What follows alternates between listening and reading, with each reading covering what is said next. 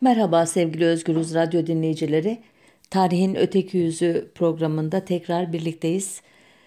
Ee, Osmanlı Devleti'nin ilk tıp okulu olan Tıphane-i Amire ve Cerrahane-i Amire'nin açılış tarihi olan 14 Mart 1827 tarihine atıfla her yıl 14 Mart günü tıp bayramı olarak kutlanıyor yıllardır. Ee, buna e, geçtiğimiz yıllarda bir ekleme yapılmıştı ve bu günün etrafında e, bir sağlık haftası e, kutlaması da icat edilmişti. Gerçi kutlama dedim ama sözün gelişi öyle çok sorunu var ki sağlık sistemimizin hekimlerimiz her yıl bu sorunları dile getirmekten, bunların giderilmesi için iktidarı veya kamu oyunu aydınlatmaktan o kutlama denilen kısma bir türlü gelemiyorlardı. Bu yıl e, daha da kötüsü oldu. Koronavirüs ya da e, özgün adıyla Covid-19 pandemisi e, kendi sorunlarını dile getirmelerine bile izin vermedi. Geceli gündüzlü canhıraş bir çalışma içinde buldular kendilerini. Özellikle İtalya örneği gelecekte onları bekleyen çok daha zorlu koşullara dair bir fikir vermiştir sanırım herkese. E, ben de bu haftayı e, hekimlerimize e, saygı e, babından tıp tarihine ayırdım ama bilimsel tıbbın ortaya çıkmasından çok önceki bir döneme antik çağa götüreceğim sizi. Belki içinde bulunduğumuz boğucu ortamda mitolojik öyküleri hatırlamak iyi gelir hepimize diye. Akla dayalı tıbbı Yunanlıların yarattığı kabul edilir. Ancak Yunan tıbbının kökleri varlığını bugün de koruyan e, halk tıbbında e, bulur. Halk tıbbının da temeli insanlık tarihi kadar eskidir. Yani Yunan kültürüyle sınırlı tutulamaz. E, nitekim bugün mağara duvarlarında bulunan resimlere, kazılarda bulunan insan kemiklerine ya da cerrahi aletlere bakılırsa insanoğlu deneme yanılma yoluyla çevresindeki bitkilerin zehirli olanlarıyla tedavi edici olanlarını ayırmayı çok eski bir tarihte öğrenmiş mesela. E, buna karşılık hastalık ve ölümün e, nedenini çözmekte elbette epey zorlanmışlar. Bunları doğal bir olgudan çok e, tanrıların gazabı ya da kötü ruhlar gibi e, doğaüstü güçlere bağlamışlar ve e, bu yüzden de büyüye tedavi yöntemleri arasında önemli yer vermişler. E, ilk tıp adamları olan büyücülerin hastanın kanını akıtarak ya da kafatasında delik açarak kötü ruhun vücuttan çıkmasını ya da büyülü sözler, danslar ve şarkılarla vücuttan uzaklaştırılmış olan ruhun geri dönmesini önlemeye çalışmaları bu ilksel e, tedavi yöntemlerinin esasını oluşturuyormuş. Ee, eski Çin, eski Mısır, eski Yunan, eski Hint belgelerinden öğrendiğimize göre e, insan vücudunun çeşitli bileşenleri arasındaki dengenin bozulması da e, hastalıkların nedeni e, sayılıyormuş. E, adını 19. yüzyıl sonlarında onları keşfeden bilim adamı Ebers'ten alan Ebers papürüsünde örneğin 700 büyü formülünden başka timsah ısırmasından ayak tırnağı ağrısına kadar her derde deva olan ilaçların ya da evleri e, çeşitli haşerelerden koruyan malzemelerin adları yazılıymış. E, bu döneme ait tılsım taşların üzerinde e, ki yazılar değil sadece aynı zamanda taşın kendisinin de hastalıklara iyi geldiği Örneğin yeşim taşının sindirim sorunlarına, hematitin döl yolu sorunlarına yararı olduğu düşünülüyormuş. E, bu erken dönemlerde ateş, öksürük, ishal gibi belirtilerden hareketle gut, cüzzam ve çiçek gibi hastalıkların tanımlandığını, apse açmak, vücuttaki yabancı cisimleri çıkarmak, yara dikmek gibi cerrahi girişimlerin uygulandığını da anlıyoruz bu erken dönem e, buluntularından. E, ama çok çok daha e, farklı coğrafyalarda karşımıza çıkan çeşitli malzemeler de bize e, farklı bilgiler veriyor. Örneğin Hindu e, mitolojisi milattan önce e, 6000'li yıllara kadar giden bir mitoloji. E, buna göre dünyanın yaratıcısı olan Brahma aynı zamanda yaşa adı yaşam bilgisi olarak özetlenebilecek olan kutsal Veda metinlerinden tıpla ilgili olan Ayurveda'nın da ilk öğretmeni kabul ediliyor. Onun öğretisini izleyen Charaka'nın Taksila e, bölgesinde aynen Yunan e, mitolojisindeki Asklepios'un kurduğu tarzdan saltım merkezleri kurduğu rivayet ediliyor. Asklepios'a biraz sonra değineceğim. E, Çaraka kim derseniz Brahman e, dönemi hekimlerinden biri yani milattan önce 9. yüzyılın başlarına tarihleniyor. Onun 8 ciltlik e, kitabı eseri tıp tarihi açısından çok önemli bulunuyor hekimler tarafından. E, bir başka e, Hint mitolojisindeki tıp e, insanı Tanrı Indra tarafından Ayurveda tıbbı konusunda yetkilendirildiğine ve e, mucizeler yaratan bir cerrah olduğuna inanılan e, e, Danvantari'nin öğrencisi Sustra, Susruta özür dilerim. Onun e, eseri de bugün Hint cerrahisinin babası sayılıyor ki bu kitapta e, estetik burun ameliyatlarında cerrahların hangi yöntemleri izlediği mesela gayet ayrıntılı biçimde anlatılıyor. E, anal fistüller ve boyun tümörleri bunlar tıp e, terimleri olarak belki size yabancı gelir ama saymak istiyorum izninizle. Bademcik ameliyatları bunu hepimiz biliriz. Kol ve bacak gibi uzuvların kesilmesi, apselerin açılması gibi işlemler tarif ediliyor. Bu milattan önceki 9. yüzyıl e, tıp kitabında yine bu kitaptan öğrendiğimize göre Hintliler o yıllarda çiçek, verem gibi e, bulaşıcı hastalıkları, e, vebayı örneğin veya şeker hastalığı gibi hastalıklarda çok geniş bilgi sahibiler.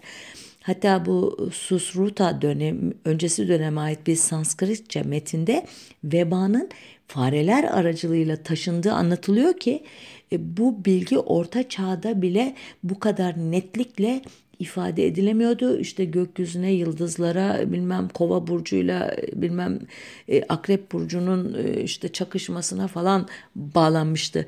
Ve hatırlarsanız geçtiğimiz haftalarda bir e, veba, kolera, çiçek gibi salgın hastalıklarla ilgili bir kayıt yapmıştım. Orada anlatmıştım bunu.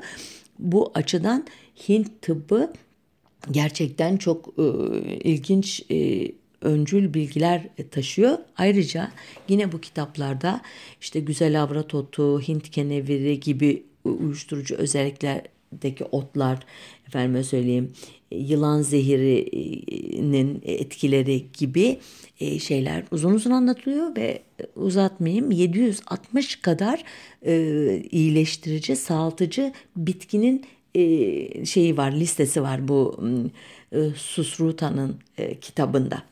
Ee, Hindistan'dan Mısır'a doğru gelirsek Mısır mitolojisine göre ise hastalıklar tanrıların, güneşin, ayın hoşnutsuzluklarının ya da insan vücudunun bilinmeyen unsurlarının bir sonucu. Dikkat ederseniz iki boyut var. Biri bilimsel tıbbın e, öncülü sayılacak insan vücudunun bilinmeyen unsurları ama diğeri işte büyü, metafizik, e, aşkın bir güce bağlama eğilimi ki insanlık tarihi sürekli bu iki yaklaşımın çatışmasıyla e, şekillenmiş.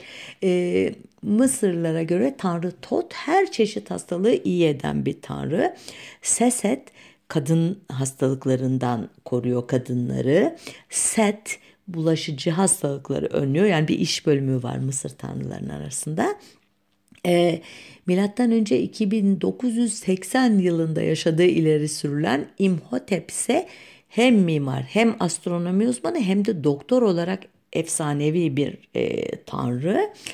E, bu e, binli yıllardan atlayıp milattan önce 525 yılına kadar kocaman bir adım atarsak artık e, şey hekimliğin tanrısı olarak e, İmhotep'in e, Mısır belgelerinde yerini aldığını görüyoruz. E, yine biraz geriye gidersem milattan önce 1500 yıllarında yaşadığı ileri süren Isis ise E, o da hekimlik mesleğinin tanrısı. Onların soyundan gelen Horus, e, Yunan mitolojisindeki Apollo'nun eş değeri olarak sağlığın korunmasının sembolü.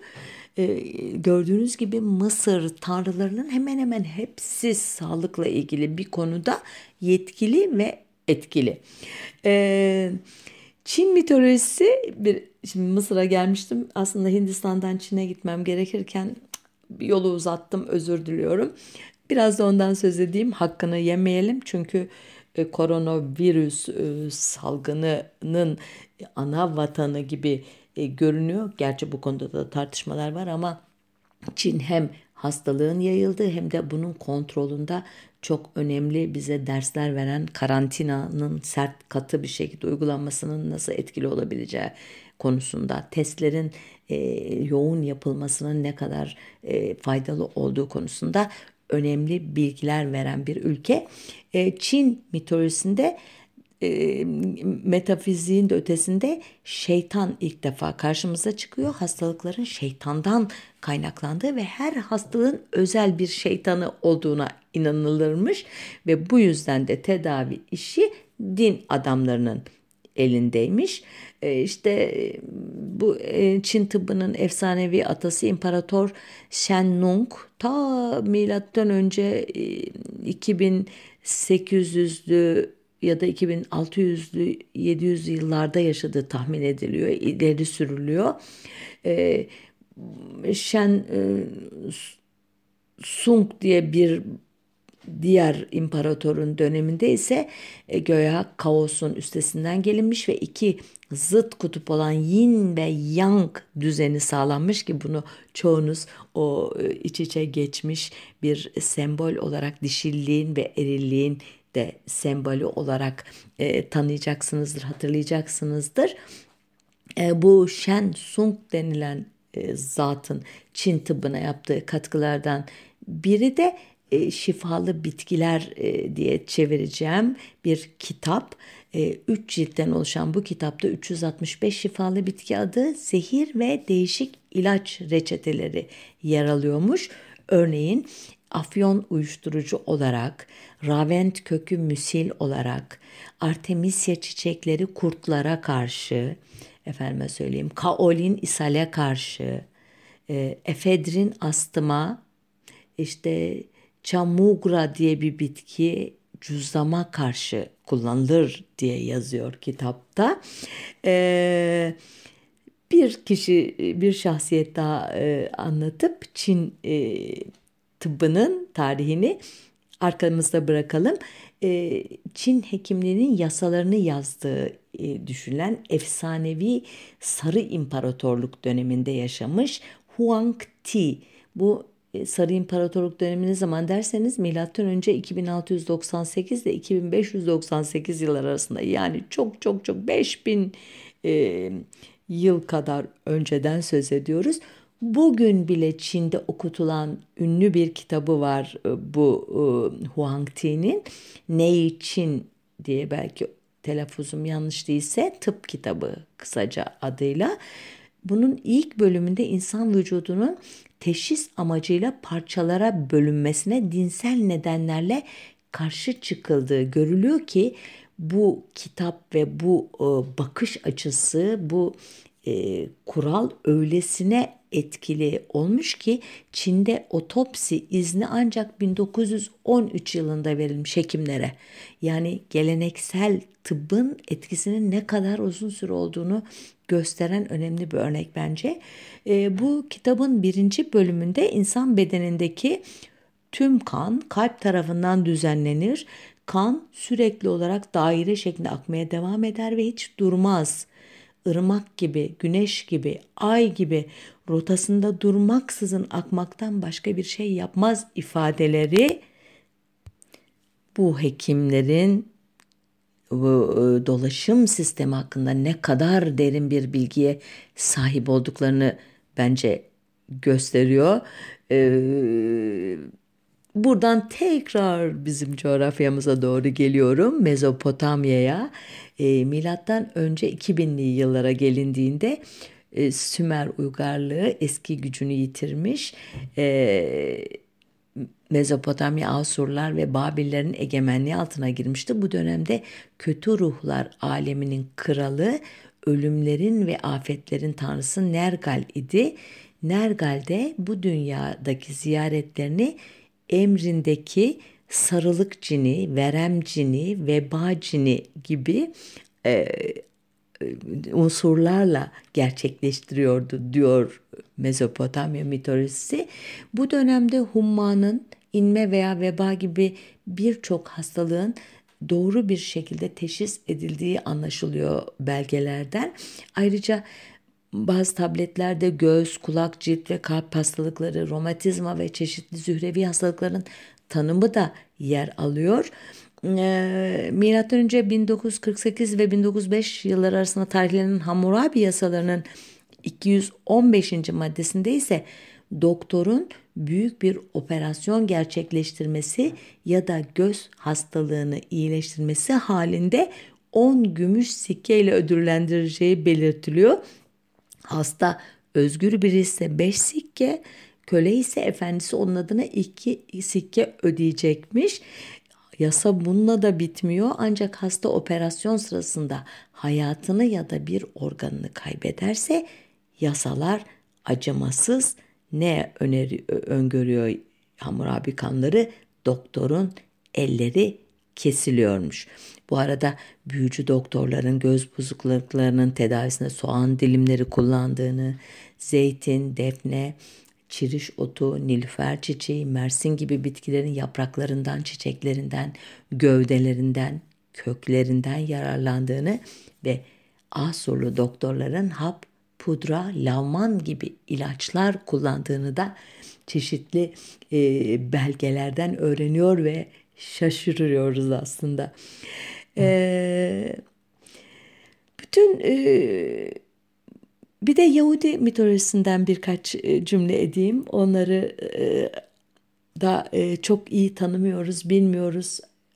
Belki hakkını veremeyeceğim bu bir kaç cümlede ama Yahudilerde de hastalıkların sebebi olarak kötü ruhlar, cinler ya da kıskanç kişilerin yaptığı büyüler değil, insanoğlunun günahlarına karşılık Tanrı'nın gazabı suçlu görülüyormuş. 10 emire uyulduğu takdirde de insan sağlığının hiçbir zaman bozulmayacağına inanılıyormuş.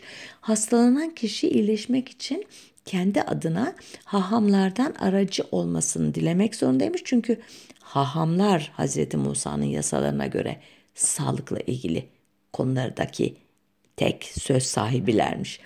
Ee, yine bu Tevrat'ın e, Levitikus'un kitabında e, yer alan bir bölümde buna ilişkin şöyle bir anlatı var. Ee, insan vahşi bir hayvan tarafından öldürülmüş olan bir yaratığa ya da kirli bir şeye farkına da olmadan dokunmuş olabilir. Yine de bu hatası nedeniyle bir suç işlemiş sayılır. Şimdi bu öğretinin etkisiyle anlaşılıyor ki hijyene çok önem veriliyor. Hastalar tapınağa gelmeden önce temizlenmek zorunda bırakılıyor.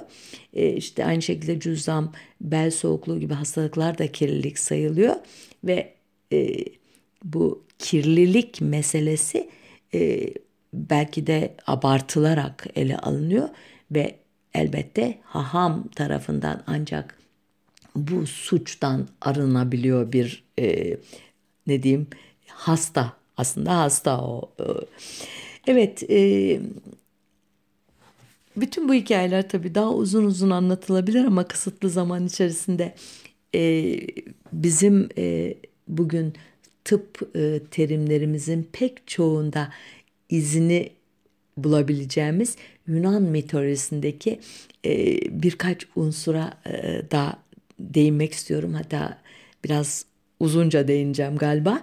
Örneğin e, Yunan mitolojisinde hekim tanrı olarak ünlenen Asklepios'un çok özel bir yeri var. Biraz önce de sözünü etmiştim onu anlatacağım diye. Mitol Yunan mitolojisine göre Asklepios tanrı Apollon'un oğlu. Apollon mitolojide bazen sağaltıcı bazen de yıkıcı bir tanrı olarak ele alınıyor aslında. Örneğin Homeros'a göre ordulara veba gibi korkunç hastalıklar salan korkunç bir güç olarak betimlenirken başka kaynaklarda da iyileştirici derde deva bulan tanrı anlamına gelen Paianos ekiyle birlikte anılıyor. Ee, dedik ya e, Apollon'un oğlu Asklepios ki konumuz o. Asklepios'un e, hikayesi böyle enteresan doğumu vesaire onları hızlıca anlatmadan geçiyorum. Siz kendiniz e, bir mitoloji sözlüğünde bulabilirsiniz bunları. Asklepios'un çok iyi bir öğrenci olduğu, kısa zamanda hekimliğin ve cerrahlığın tüm bilgilerini öğrenmekle kalmayıp aynı zamanda ölüleri diriltmek e, becerisine de sahip olduğu rivayet olunuyor. Güya tanrıça Athena örneğin bir Gorgo canavarı tarafından öldürüldüğünde Gorgo'nun sağ tarafında dolaşan bütün damarlarındaki kan zehirli, sol tarafındaki kan da faydalıymış. Asklepios işte bu şifalı kanı e, oradan alıp ölüleri diriltmek için kullanırmış. E, kimleri diriltti derseniz mitolojiye göre örneğin Atina kralı Teseus'un oğlu Hippolitos'u ve Minos'un oğlu Glakos'u e, diriltiyor. E, ancak elbette onun böylesine tanrısal bir güce sahip olması tanrılar tanrısı e, Zeus'un hiç hoşuna gitmiyor ve Zeus doğanın düzenini bozan bu hekime ki bunu benim düzenimi bozan hekim diye okuyabilirsiniz Zeus'un ağzından. Ona e, haddini bildirmek istiyor ve üzerine yıldırımlar salarak onu yok ediyor. Ama Apollon oğlunun öcünü alıyor ve Zeus'a yıldırımlarını veren Kiklopları öldürüp sonra da oğlu Asklepios'u gökte bulutların arasına yerleştiriyor mitolojiye göre. Rivayete göre Asklepios'un e, yıldırım sonucu düştüğü yerde ölmek üzere iken yazdığı son reçete oradaki bir otun üzerine düşüyor ve yağan yağmurla otun özüne karışan yazı sonunda bugünkü mucizevi bitki olan sarımsağa dönüşüyor. Bu da e, mitolojik hikayenin belki biraz zorlama bir öyküsü ama böyle diyor mitoloji. E, mitolojide çoğunlukla iyi yüzlü biri olarak oturur durumda ve elinde bir yılanın sarıldığı asasıyla betimlenen Asklepios'un hekimlik sanatındaki en büyük yardımcısı da kızı Hygieia ki Yunanca'da sağlık anlamına geliyor. Bugünkü hijyen kavramı Haiceia'dan geliyor örneğin ve oğulları var Makaon, Podelearos ve Nekahat perisi Teleferos'la birlikte yürütüyor Asklepios işlerini. Biliyorsunuz bu yılanlı asa daha sonra hekimliğin simgesi olacaktır. Hala da öyledir. E, Haiceia'nın sadece insanlara değil hayvanlara da baktığı anlatılıyor e, mitolojide. E, hekimlikle ilgili bütün tanrılar gibi Haycia'da yeraltı simgeleri taşıyor ve özellikle yeraltı yaratıklarının en özgür olan yılanla bir arada resmediliyor ki hakikaten de yılan mitolojide sağaltıcılık e, denildiği zaman ilk akla gelen hayvan. Çok enteresan bizim çoğumuzun korktuğu, kaçındığı, bazen tiksindiği bu hayvan e, gerek zehirinin panzehir zehir ilişkisi içerisindeki yeri açısından ve gerekse e, fizyonomisi açısından çok ilginç gelmiş e, eski çağlarda insanlara ve hep sağlık konuları e, işlendiği zaman muhakkak bir yerden bir yılan figürü baş göstermiş. E, Asklepios'un öğrencilerinin hekimlik sanatını icra ettikleri tapınaklara da Asklepion denirmiş. Antik dönemden kalma eserlere bakılırsa o zamanlarda 300'den fazla Asklepion varmış. Bunlar arasında en ünlüleri Yunanistan'daki Atina ve Epidaros, Ege denizindeki Kos yani İstanköy adası, bizim e, Anadolu'muzdaki Knidos yani Datça ile Pergamon yani Bergama Asklepionlarıymış.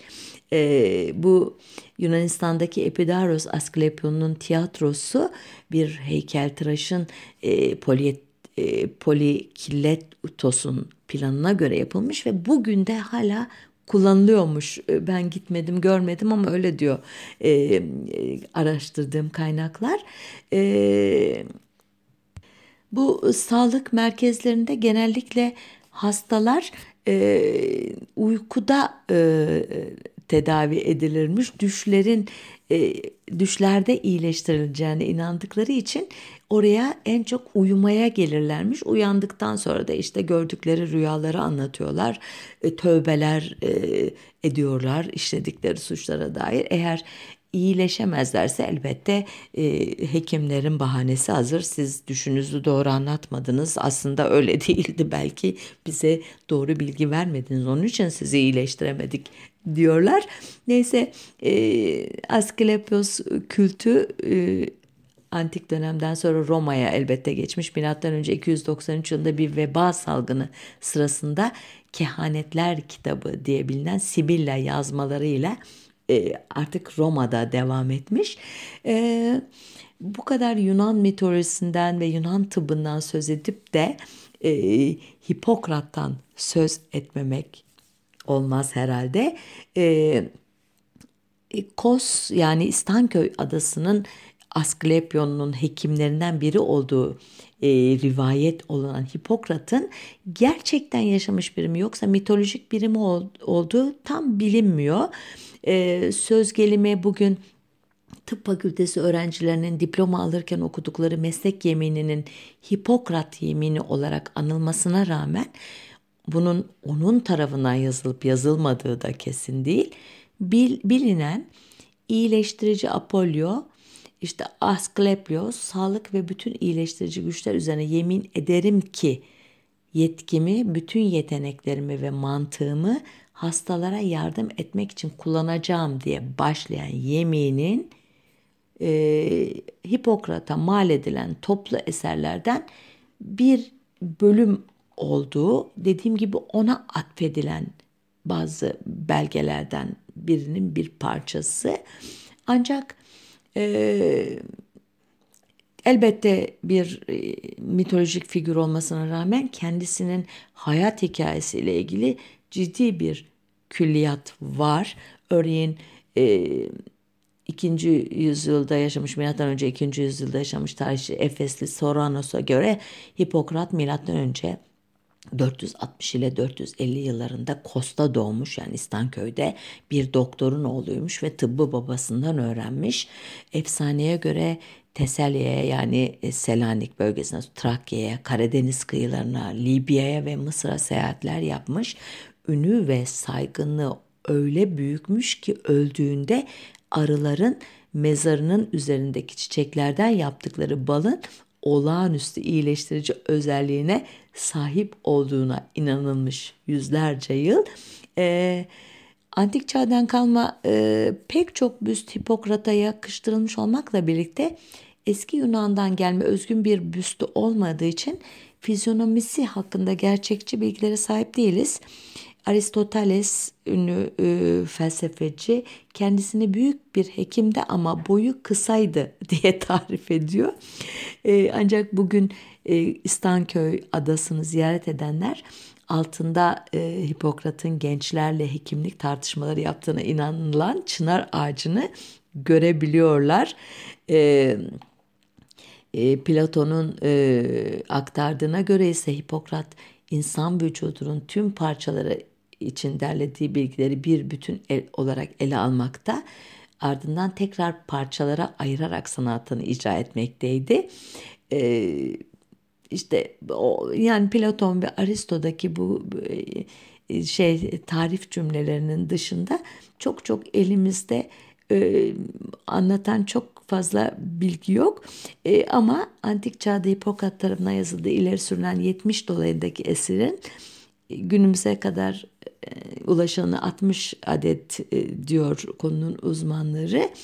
E, dediğim gibi Hipokrat yemini de, yemini de bunlardan birinin bir parçası. Evet e, programa sonuna doğru gelirken günümüzdeki tıp terimlerinin çoğunun Yunan mitolojisinden geldiğini hatırlatayım size. Birkaç örnek vereyim. E, unuttuklarım muhakkak olacak ama en önemlilerini e, sanıyorum e, derleyebildim.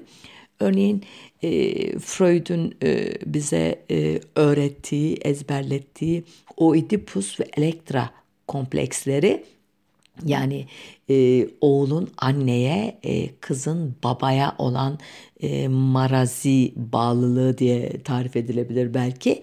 E, Yunan mitolojisindeki kahramanlardan alıyor adını.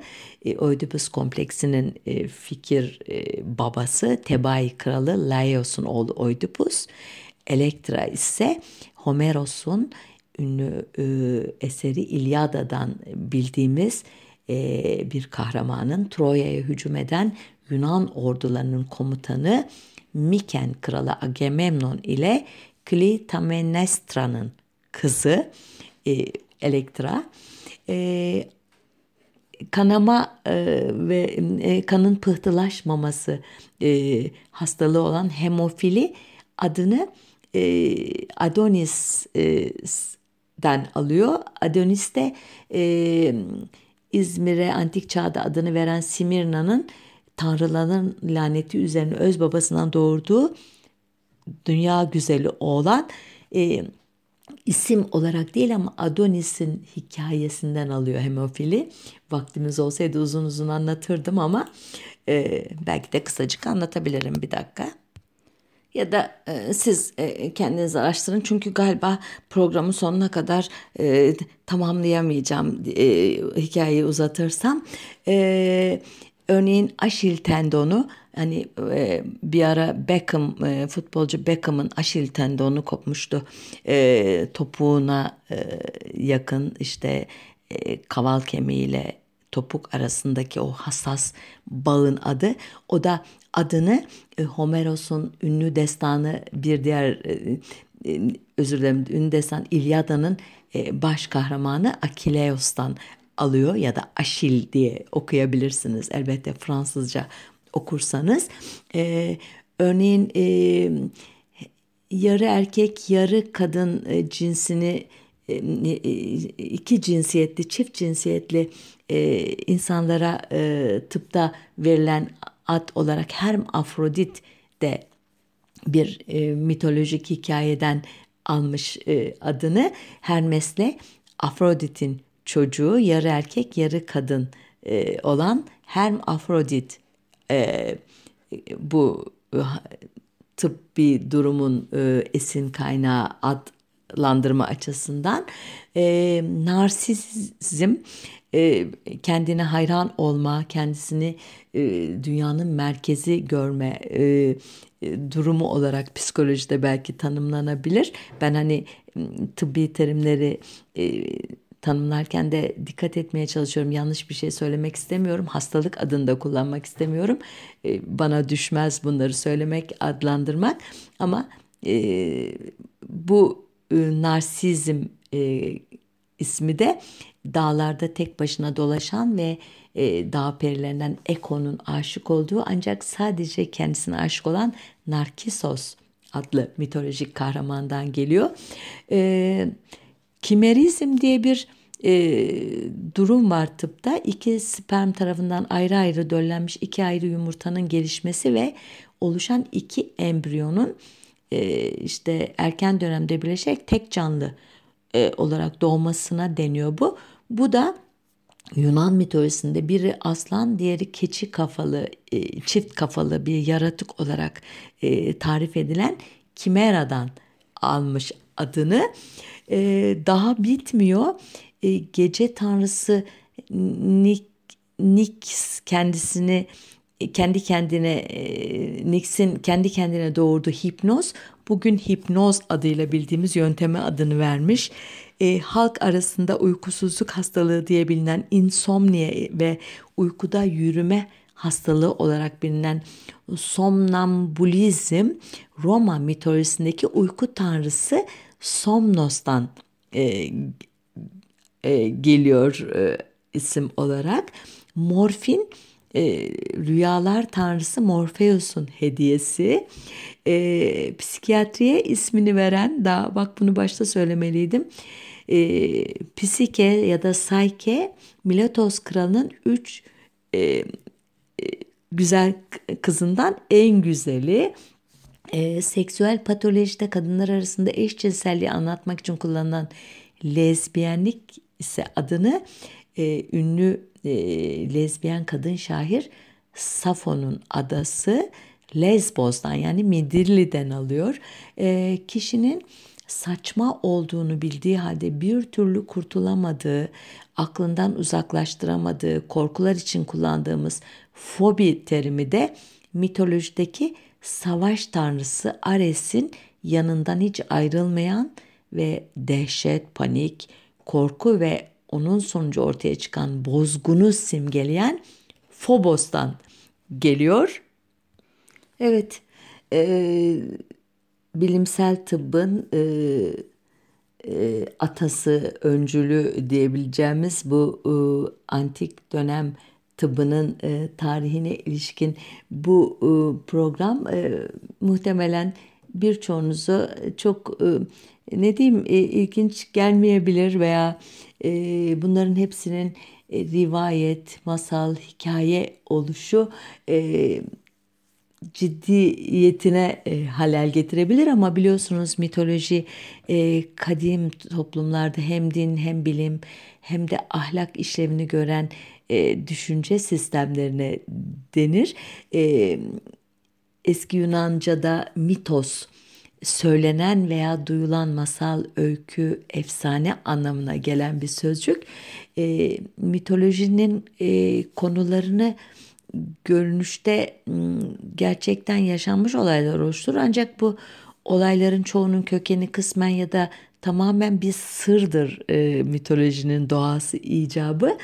E, mitolojik söylencelerde e, tanrıların ya da insanüstü yaratıkların eylemleri anlatılırken bu olağan dışı olaylar tarihsel zamanın bütünüyle dışında e, hatta genellikle yaratılışın e, başlarında geçiyor gibi anlatılır. E, mitolojiyi böylesine olağanüstü ve güzel ve etkili kılan da belki bu mantık dışılığıdır ama sonuçta başa dönerek söylersem e, bir anlamda da gerçekten e, kadim toplumlara dair çok önemli bilgiler içeren bir alan mitoloji. Yani hikaye, söylence, e, rivayet deyip çöpe atmamamız gereken bir alan. E, ama dediğim gibi Yunan mitolojisi tıp açısından e, bizim daha tanıdık olduğumuz e, terimleri içerse de Hint, Çin, Mezopotamya, e, İran bunlara hiç değinemedik. E, mitolojileri da uzak e, Polinezya işte e, bölgesinin mitolojisi de Afrika birçok e, hikayesinde tıbba dair çok şey bulabileceğimiz e, bir e, alan. E, dediğim gibi e, bu sıkıntılı, e, boğucu e, günlerde karantina e, şartlarında e, belki böyle e, yarı e, ne diyeyim size hafif yarı ciddi hikayeler dinlemek iyi olur diye düşünerek bu programı yaptım. Umarım e, sizi sıkmamışımdır. E, önümüzdeki hafta ciddi bir e, konuda bir program yapmaya söz veriyorum. Sağlıcakla kalın.